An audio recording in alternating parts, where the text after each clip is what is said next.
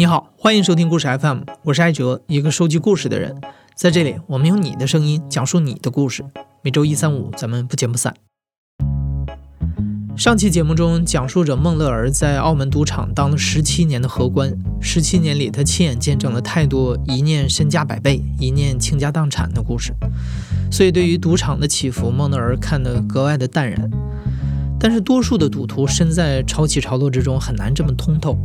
他们总以为自己是那个可以赢了钱就全身而退的人，却常常忘记这背后可能有一些更隐秘的力量在牵引着他们玩下去。今天的讲述者吴天天会从赌客的角度讲讲他如何在一次好奇心驱使的赌场探险中步步深陷。我叫吴天天，今年二十五岁。现在的话是住在重庆市啊，我也是重庆人。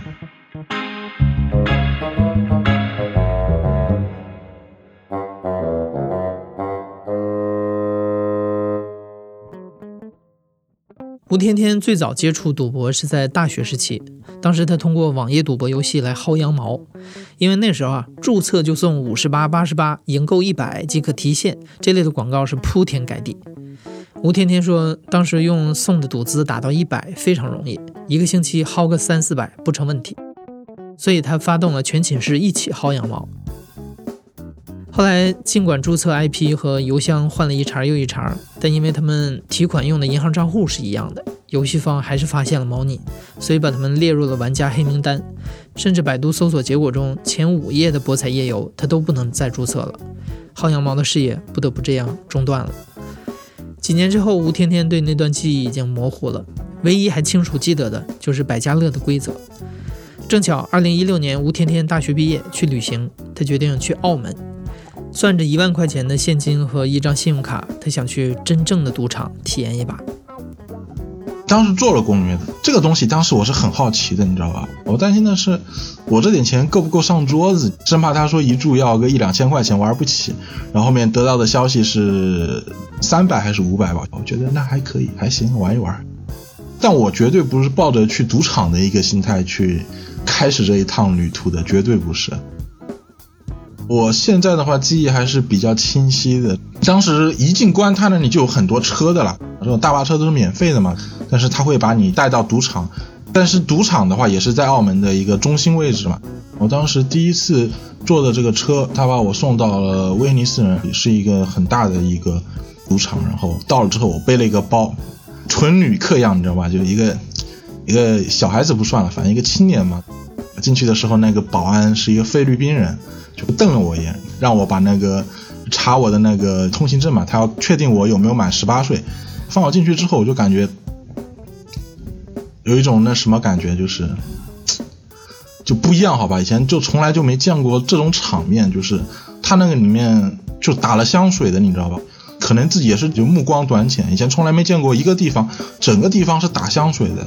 后面的话，我去过几次，嗯，威斯汀，然后的话，我发现威斯汀你用的香水跟那个是同一个味道，但是稍微还是比那个。澳门的刺鼻了那么一点点，等于说五星级的酒店都还是不如那里的一个味道。刚走进去的时候，就是有有一排一排的数不清的老虎机，但是老虎机，嗯，玩的人不是特别多。然后再往前走的话，就是嗯，百家乐二十一点的一个桌子，它就是一个很大很大的那种会展中心，你知道吧？很大的空地，只是说那些空地上面他们都摆满了桌子，而且装修是很富丽堂皇的，全是软色调。百家乐是座无虚席，它是一张桌子十二家嘛，总共能坐十二个人，但是你边上有搭的，等于说你十二个人坐满了，它外面还围了一层，就是有这么夸张。我是转了一圈之后，我看到他那里有一个嗯兑换厅嘛，我换了两千块钱筹码。五个一百的，三个五百的，就这么几个筹码就拿手里，突然感觉钱好不值钱。然后上了个桌子，就坐在那里玩了。边上坐了两个日本人，他们下的都是比较大的，就一注就是两三千的嘛。我刚开始我就三百三百的这么下，就跟他，比如说他买庄我也买庄，对吧？输了大家一起输。百家乐的话，它基本上就三个嘛，庄闲和对吧？是大家玩的最多的。就荷官会发两副牌，一副是庄牌，一副是闲牌，然后两副牌比大小。就如果说你是庄大对吧？那庄赢；如果是闲大，那是闲赢。和的话就是两边一样大。手气不好，就他让我开，我当时印象确实比较深刻。然后开了一下，摸了一张弓，弓就是零的意思嘛。然后这摸了一张九，我直接把牌甩出去，九点。我开九点的话，我就是最差最差是平局，怎么都不会输了。那日本人对我竖了个大拇指，我当时印象特别深刻，对我竖了个大拇指。上期节目中，孟乐儿提到百家乐玩家研究出一套所谓的赢钱秘籍，吴天天把他们称之为是路子。当时他是相信路子的，要是觉得路子不好，他就换一张桌。就这么在大堂里换来换去的时候，吴天天说他碰到了一个老头儿。那个老头儿连压了四把和，每把二十五万。和是百家乐中赢率最低的选择。果然，五分钟之内四把全输，一百万就这么没了。吴天天当时特意绕到桌子对面去看那个老头的表情，但他发现人家一言不发，丝毫没有任何表情，眼都不眨一下。吴天天也经历了这样的连输，但这反倒激发了吴天天的对抗情绪。他憋着一口气，硬是跟对家反着买，结果他一直输。断断续续两千块输完了，吴天天的体验也算结束了。他离开了赌场，在城市里闲逛。可是只用了半天的时间，吴天天就把澳门逛了个遍。到了晚上，他实在无聊难耐，又一次前往赌场，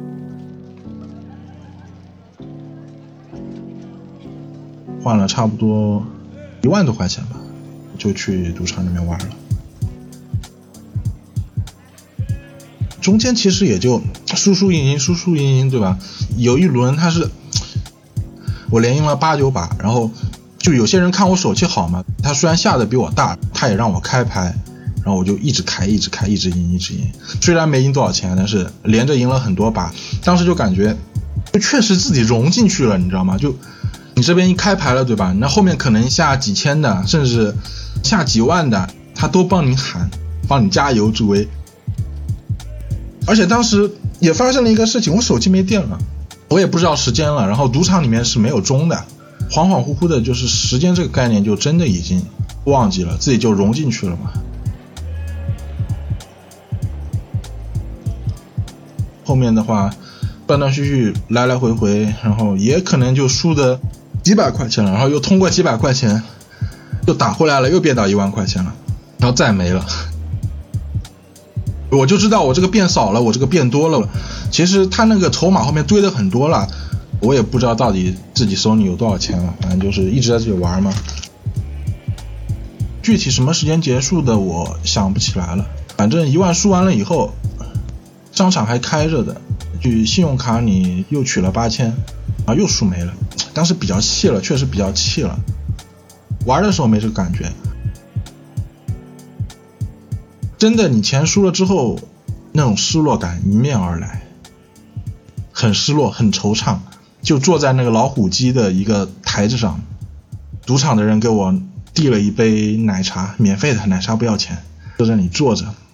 外面其实已经是天亮了，有个人过来了，用的普通话很不标准，就广东那边人的普通话，就他是最开始跟我套个近乎，说小朋友不要坐这里。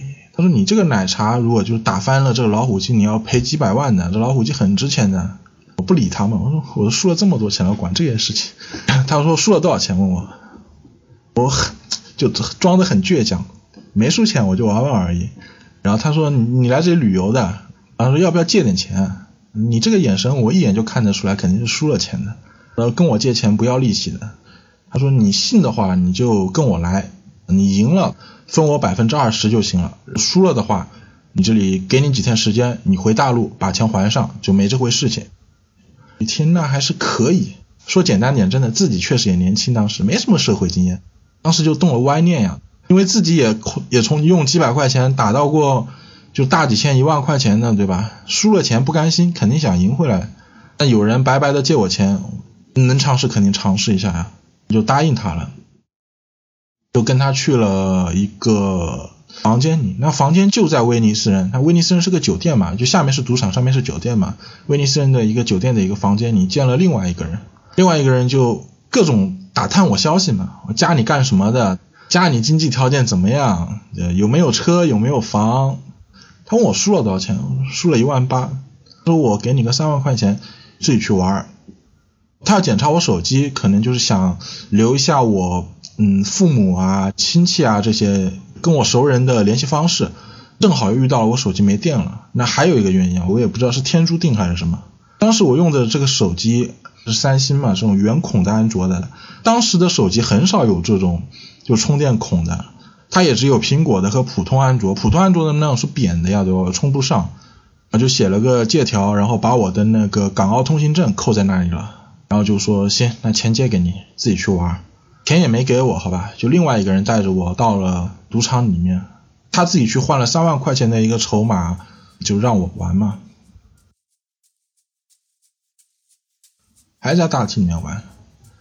刚开始输了五六千块钱，我也不知道自己为什么突然一下有钱了，对吧？这下的这么大了，就敢一千、两千、三千的这么下了，可能两三把吧，输了五六千块钱，也觉得还好，对吧？三万块钱才输五六千，也没什么这个。后面赢了一把就不对了，赢了一把三千块钱吧。荷官把那个我赢的筹码推过来的时候，他就把我那个筹码拿走了，扣了一部分。他说这里的话，就是你每局赢了要分他百分之二十，这就跟我想的不一样了。在我理解的过程中，比如说你借了我三万，对吧？我玩到后面三万变四万了，对吧？我赢了一万块钱，那么我还你三万，一万块钱是我赢的，那我分你百分之二十，就给你两千，对吧？那其实不是，他说的话是你每一把赢了。都要分他百分之二十。当时也挺傻的，我居然一下子没反应过来。我在想，这好像也是这么一个道理啊。我赢了给他百分之二十，和我总共赢了给他百分之二十没什么区别。可能当时脑子短路了，没在意嘛。但是他抽的成，好吧，就是他抽我的，我每把赢的，他都是捏在手里的。我最后一次看到的时候，抽了差不多有一万八左右了。后面断断续续的，我三万输完了，玩不了了。现在回想当时的感觉的话，确实是怕。我从小到大没遇到过什么事情，这可能是我人生中就是遇到的第一件事情了。赌博就算了，自己赌没钱了还去借钱，这更不行了。他说就先别玩了，然后就跟他回了酒店。回酒店的过程中，我在想方法，这跟朋友借点钱就还上。还是保持理智的一点，就是我自己身上还有钱的，然后我信用卡里还有一万二的一个额度，我怕这个钱就是他把我的这个卡收了嘛，拿去强刷刷刷的我一分钱都没了，那我真的家都回不了了。在跟他回房间的一个路上，我找了个借口去了厕所，我的身份证，然后那银行卡全部放在我那个鞋垫里面，我全部藏在鞋垫里面，然后。钱包里空的，什么东西都没有，就跟他回去了。回去了之后，他也说的比较直白了，让我还钱。我跟他讨价还价了，我说你抽都抽了我两万多，你还让我还三万，那我也太吃亏了呀。扯到后面，我毕竟是弱势方，连一个房间里面三四个人，我肯定不可能跟他们硬着来呀。后来就答应了，就认了。这个我说这三万我认了，回大陆还你。你要是不放心。跟我回大陆，我怎么可能啊？我们都在澳门有事情的，谁跟你回大陆啊？就在澳门把这个钱清了，然后你自己走，然后不清，叫你家里人来付了这个钱让你走。后来我手机一直也没电嘛，我也联系不上人嘛，我就这么跟他说的：今天先让我冷静冷静，我想想办法。我房间还有几天，要么让我去就是我自己的房间拿点换洗的衣服，然后手机充下电。他们不愿意，不答应，就把我关在了他们的房间里面。我现在还记得，我一关关一天。就是你酒店进去，你开门不是有一个走廊嘛？过道上他放了一个床垫，有个人就躺在那里的。然后我在另外一张床上，边上一张床上就坐了个人。这些人肯定不是什么好人，但也不是那么穷凶极恶的人，就无聊嘛，大家聊聊天嘛。他们很多都是广西那边来的。是来澳门淘一份金，跟他们聊了聊，都是有组织的，就是借你钱的，就收钱的，找人的，还有两个比我小的，感觉十几岁吧，特别小这么一个人，还挺黑的，给了我饭吃的，肯定给我饭吃的呀，还问我吃什么，他们出去买，让我给他钱，妈的，免费吃还可以，还让我给钱呢，真的是。我最生气的是什么？我让他买包烟，当时没零钱，给了个五百的，他给我带了两包烟回来，然后一盒饭，零钱还不找我，真的是气，好吧。我就在他的房间里面被关了一天，不过这也是一个契机啊。我后来为什么能走，也跟这个房间有关系。这个房间它是没窗户的，很不通风的，就是很闷的那种。第二天我实在受不了了，他们问我有没有什么办法，我说我想到办法了，让我回我酒店嘛。让我给手机充电，给人打电话，就是借点钱，啊可以嘛？之后就一个小伙子，挺小的，挺黑的，但是看上去身体挺壮的，一看就是短跑冠军那种。就是如果真的会发生打架斗殴事件，那那这个人绝对是打手，你知道吧？他们带头的那个人就特别嘱咐他，就看好了，尤其坐出租车下车的时候看好了，千万不要他跑了。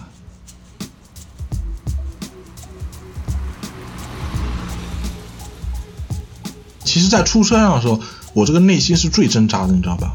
我当时有过一些很傻的想法，在想这出租车转弯的时候，这速度很慢，我说二三十码跳了，我有没有什么意外？后来还是没有啊。后来人嘛，还是贪生怕死的。最后就到了自己酒店的房间，这就是一个契机了。我酒店是靠海的呀，是一个普通的一个酒店格局。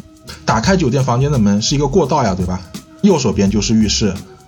那窗户，你很大一个阳台，阳台面对的是海，然后那个人估计也是在那个房间里被就住久了嘛，住压抑了，看见这么大个阳台之后，想也没想，就在阳台上坐着，在那里抽烟。啊，我跟他说，我说兄弟你别急好吧，我手机充下电，洗个澡，然后我跟你去你那边，然后打电话，该怎么处理怎么处理。他说好的好的，我就把我所有的衣服，就是也没什么东西，就一个背包嘛，就拿到了。我的浴室，洗澡的时候，心里面就特别纠结，在想办法。后来我假装拿东西啊，然后我又把这个门开了一下，我看他还坐在阳台上，在你抽烟。因为我声音比较大嘛，里面放水的声音，我就坚定了自己自己要逃跑的这么一个一个想法。因为这个事情，我当时心里有过一番挣扎。一个刚毕业的学生，几千块钱是能借到的，但是你让我借到三万，太难了，基本不可能。然后跟我爸妈说这个事情的话，说不出口，没办法，我只能跑了。我就把所有东西都装在我的那个包里，然后水龙头声音开得很大，然后再把那个吹风机的声音开着，很大很大的一个噪音，然后把我自己的衣服换了一身。慢慢的，我把浴室的门开了，开了，我发现外面没什么动静，他没跟我说话，就是也没发出什么声响，我不知道他看没看到我，我头没伸出去。把双肩包背在身上之后，砰一下打开了就跑。我甚至都没看见那个人到底是在他最后的时候是在房间里面还是阳台上，因为当时我的心事就是怎么跑出去，他在哪个位置对我来说不重要。那还有一点就是为什么能坚定了我就是我这个一个逃跑计划，因为我刚大学毕业嘛，当时我大学的时候就校足球队的。高中的时候我还算是短跑队的，就跑我确实是跑得特别快，这个真不虚。还有就是我看见他穿的鞋子，他穿的是一个那种布的，就酒店里面那种拖鞋，你你肯定追不上我了呀。就结合这几方面的原因啊，那是如果说有一点没达标，那我肯定不会执行。我不知道为什么，一瞬间我感觉。就人在做这种不是特别对的事情的时候，思路是特别清晰的。电梯不能坐，走安全通道，砰一下跑到安全通道上面。我当时是五楼嘛，安全通道冲冲冲冲冲冲到了三楼，三楼之后是山，我也不知道为什么是山，就是他下去不是下到一楼的，下到山，我就在山上，然后往山上爬。这可能真的是，就是我理解中的爬山是用脚走，你知道吧？我真的人生中第一次。体会到用手来爬山是怎么样的一个感觉，坡度太大了，因为我当时什么都没想，我不敢看后面，我只想快点，快点走嘛。我还以为就是他们是一个很严密的组织，我生怕就是说他一个电话下去，就很多人往围在这边，就是过来找我，什么酒店门口堵着啊，对吧？我就往山上爬，一直爬，一直爬，爬到最顶上的时候，接了口气，我估计应该现在是问题不大了。当时穿的是一件换了一件嘛，换了一件粉红色的一个 polo 衫嘛，全是洞，然后又换了件衣服，继续往山上走，不不过是平路了，继续往山上走，走到之后看见，我发现我自己进了一个高尔夫球场，环境特别好，但是我自己身上已经不行了，就是衣服破破烂烂的，全身都是汗，然后脸上又很脏，就完全不像是一个就正常的一个旅客，你知道吧？在那上面待了很久，三四个小时吧。我想我一直在这里待下去不是办法，我不可能在山上过夜吧？想还是要走，必须得出关。大夏天的十月份很热的，还穿了个外套，戴了个帽子，这别人看见肯定不会以为我是个正常人。那确实也是。后来的话，有一个比我小吧，感觉十几岁的一个人在打高尔夫，然后他边上有一个不知道是教练还是高尔夫的一个工作人员，就看见我了嘛，看见我对我很凶。我说我是住在边上酒店的，爬山就沿着山路就走上来了。我不想在你们这里面干嘛？我问一下，就是怎么出去？他的话我现在不能完全重复出来，意思的话就是这个高尔夫球场不是像我这种人能随便进来的地方，很轻描、很鄙视的那种语气。后面的话，他把大门指给我，然后我就出去了。出去之后又在一个地方躲了。躲了几个小时吧，我想不通当时怎么想的。我公交车不敢坐，的也不敢打，就是那种主要的交通要道我都不敢去，我生怕有人堵我。天差不多快黑了，走走走走走，走到了一个一个小村里。我当时真的不敢相信澳门还有农村呢，但我确确实实是遇到了。就问边上一个人，我说我说叔叔啊，这里就是怎么出关啊？我脸上还是很脏的，就是看上去就不像一个正常人种。那个人就很亲切，很亲切，普通话跟我讲：“哦，弟弟，你要出关啊？你这里的话要转很多趟车，或者说你自己打的，打的的话很贵的，很不合算。那你要出关的话，你就跟着我走就行了。我坐哪路车你就坐哪路车，因为他正好也要去珠海。然后我就跟着那个那个人，四十多岁吧，一个中年人，就跟着他一路一路就到了拱北。”到了之后，我跟他说了句谢谢，他也没他也没回我话，就点了个头，然后就就走了。我出来的时候，我港澳通行证没了，我在关卡还卡了半天，手续挺烦的，最后是用护照出的关。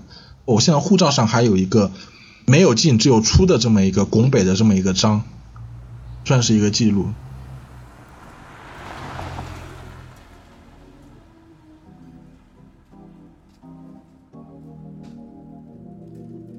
我之后在百度贴吧，包括说一些媒体上面看到太多太多人去老挝、去缅甸，对吧？也是签单还不出钱，对吧？人被扣在那里。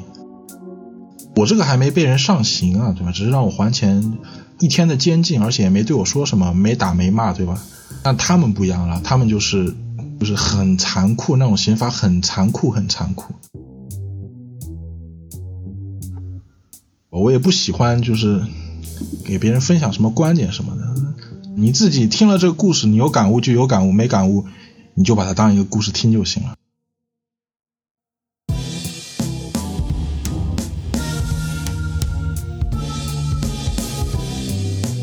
现在正在收听的是《亲历者自述》的声音节目故事 FM，我是主播艾哲。本期节目由林峰制作，声音设计彭涵。